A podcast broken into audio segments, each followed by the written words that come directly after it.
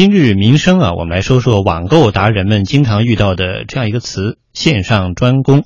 呃，专门供应呃，在线上为网友提供的、为消费者提供的，其实。呃，肯定经常去网购的朋友并不陌生。现在越来越多的厂商都会在电商平台推呃推出这种电商专供的产品，而且所谓的这种产呃商品啊，自从进入公众视线，就一直也是褒贬不一。在卖家眼中，这个电商专供产品向来是促销大战、销售奇迹的主力军；但是，一些消费者眼中呢，它也是经常会被贴上便宜、没什么好货、质量也缩水这种标签。那么，作为消费者，面对这些往往价格具有明显优势的电商专供的产品，该怎么来选择？它又是一个什么定位？我们来听央广记者杨博宇的报道。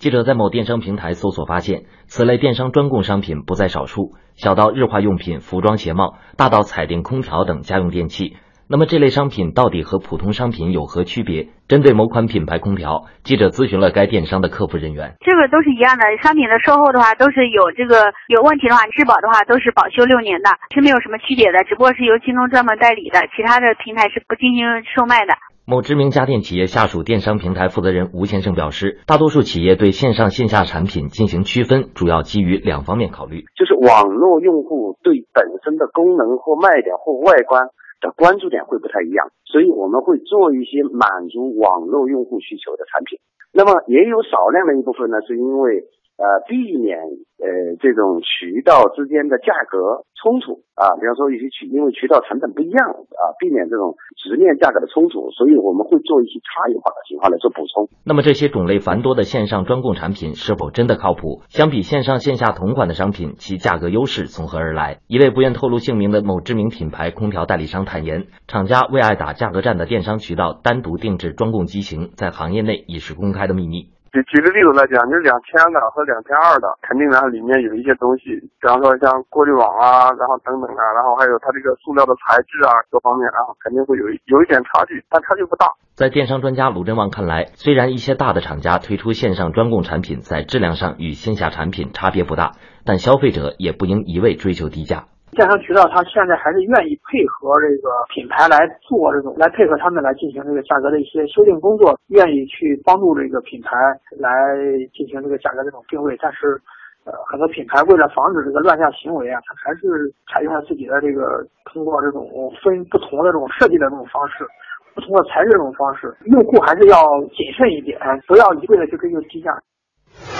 啊，最后这个提醒啊，大家可能也听到过啊，就是当你选这样的商品的时候，还是要谨慎一些。但是当这个电商专供啊这样的产品，特别是网上刚出来的时候，大家还是很兴奋的，都忍不住要进进去看一下，点进去看要不要选一选。也有的朋友肯定一般就盯着这样的产品啊，因为便宜嘛，又又感觉挺好的。呃，但是怎么来理性看待这样的产品？呃，如何让它更加的？就是又便宜又好货，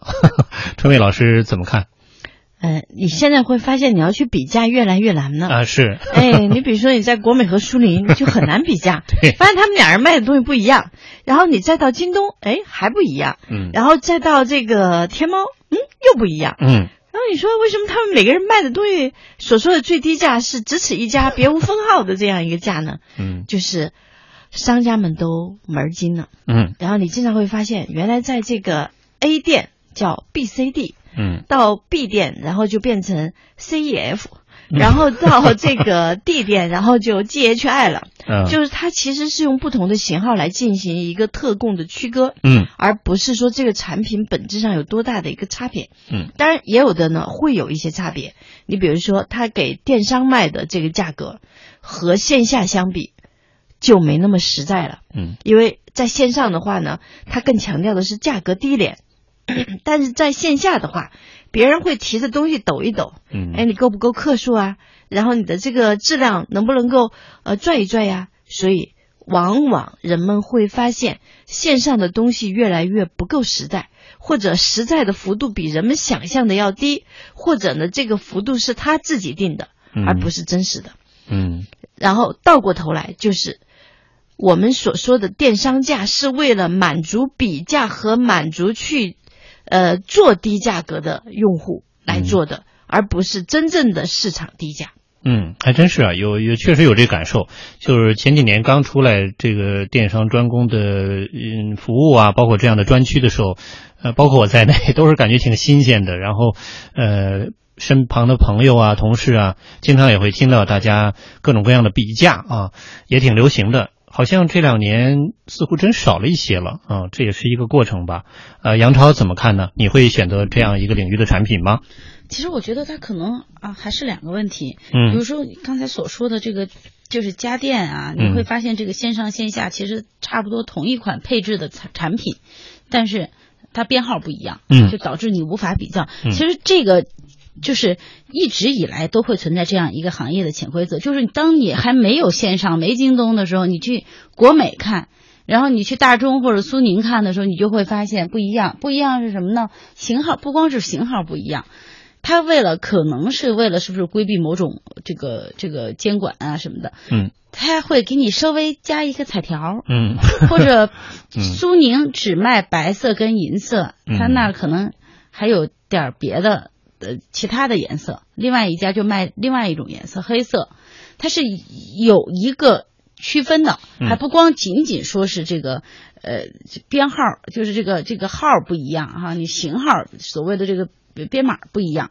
所以我觉得这个是商家一直以来他可能就是为了平衡他的，比如说几大销售渠道来做的这样一一避免，一个是避免你们之间的这样一个价格战。呃，一一个竞争，嗯，另外呢，可能对于商家来说呢，他也会更有这个价格优势，因为我这儿你要到我这儿，我比如说某款手机，你去苏宁买，我当年我买手机的是，你就只有某种颜色，然后到他那儿换了一种型号。呃，这个型号不一样，但是你发现其实差不多，就是颜色不一样，配置都一样。我觉得这其实并不是什么特别本质的问题，最起码它功能是一样的。嗯，在这个呃能提供的售后服务都是一样的。我觉得这个反反倒还是我能够接受的这样的一个状态。嗯，呃，另外一点，我们就回到说现在这个这个电商啊，很多电商我就发现什么呢？比如说我经常买一个这个抽纸的品牌，然后呢。他在淘宝上，他有他的天猫店，官方旗舰店就这么一家是厂家设立的。然后我觉得，呃，出于信任，我觉得这个品牌一直还不错，我就一直买。你买回来之后，你就会发现什么呢？确实不太一样。不太一样的情况是什么呢？呃。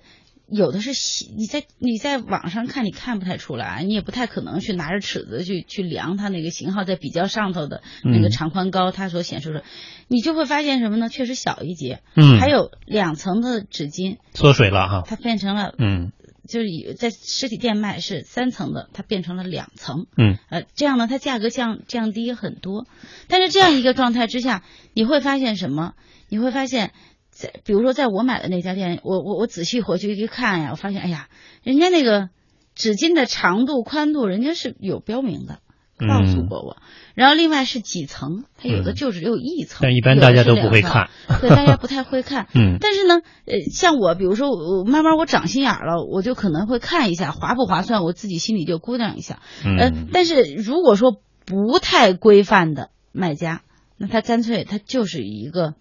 以价低取胜，他并不告诉你说实际他提供的内容是缩水的，那么这就有问题了。所以我觉得呀，呃，你很难去规范说，呃，这个所谓的这个电商特制商品，嗯，特呃这个专供电商这样的商品，但是你能规范的是什么？你需要它注明在醒目位置注明它的。具体的，比如说它的尺寸也好，它的重量也好，它比如说像纸巾啊几层也好，你必须在醒目的位置注明。这样子，如果我还愿意选择你，其实说白了，我有时候觉得那个纸巾啊，对于呃，就真的是精打细算过日子的这些家庭主妇来说，它两层和三层其实区别并不大。嗯。所以，如果你价格能降一点，我愿意买你这两层的。嗯。所以在这种情况下，关键是什么？关键是你要明确的。这个来来标识，嗯，但有的不太规范的这个电商，它会存在一个什么情况呢？他会还特地在超市拍了一张照片，超市卖多少钱？嗯，我这儿卖多少钱？如果你这样的横向对比，那你就是涉嫌一种欺诈了，因为你明明提供的商品就跟超市不太一样。我觉得可能在这个线上的上面，如果它的质量上符合。这个相关的国标的话，嗯，那么我是我觉得需要规范的，并不是说你一定要去呃要求线上线下同样的这个，比如说从重量上啊，从这个纸纸巾的厚度上啊，你去要求，而是要求它明确的标识出来，嗯，你具体提供的商品的尺寸、重量，嗯。具体的成分，我觉得这才是最关键的。嗯，所以我觉得可能呃，有人说啊，你这个电商产品缩缩水啊，你怎么怎么样的？我觉得关键是你也得做一个有心的消费者。是，如果说人家有标识习惯，对，有标识了，或者说是呃这个明确标识了，你自己没发现，然后你一回家一对比，说哎呀，这个这这明显少是这个分量轻很多呀。嗯，我觉得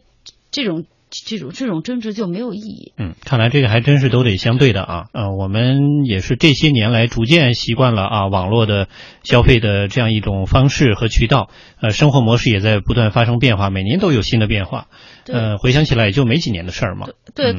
其实我觉得可，但是从另外一个层面来说哈，就比如说我们在线上买的一些产商品的话，如果它的质保缩水了，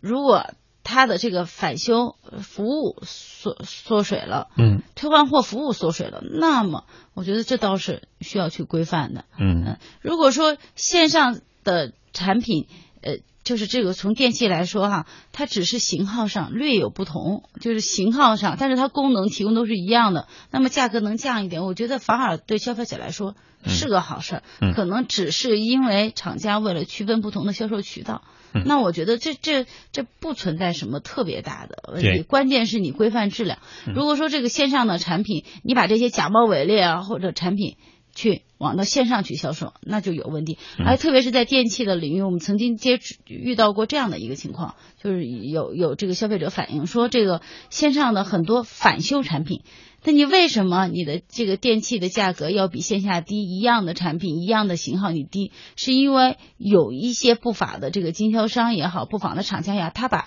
回厂返修、退货的一些产品，一些需要回厂返修的产品，返修完了之后重新包装，然后放到线上，嗯，一个非常低的价格，八折、八五折的一个价格，或者甚至更低的价格去出售，而没有告知消费者，嗯，我觉得那这就是存在问题了。所以我觉得。可能存在的欺诈的这个线上的这个所谓的特供商品欺诈的这样的一个情况，也许并不像我们想象中发生在所谓的质量啊，或者呃这个这相对的产品缩水啊这样的一个范畴，而是发生在比如说它的售后服务，它的相关的信息标识不明确。我觉得可能还包括一些这个。呃，产品一些其他的呃途径的产品，不是正规途径的这个产品流入到了线上销售的渠道，我觉得这些反而是我们需要去。进一步规范。嗯，总而言之吧，这个电商专攻哈，就是大家先不要把它一棒子打死啊，就说一提起来它就是假货。呃，另一方面呢，这是人家做这个生意，咱们逐渐的习惯之余呢，也需要自己多不断的也增添自己对这样的商品的选择和认知的能力。其实这是一个综合的问题啊。嗯，电商专攻，相信它还会继续存在，因为做生意嘛，很正常。呃，总总体来讲，大家的愿望是一致的，都想买到又便宜又好。又耐用又便捷的产品，这是一个网络时代的发展的趋势嘛？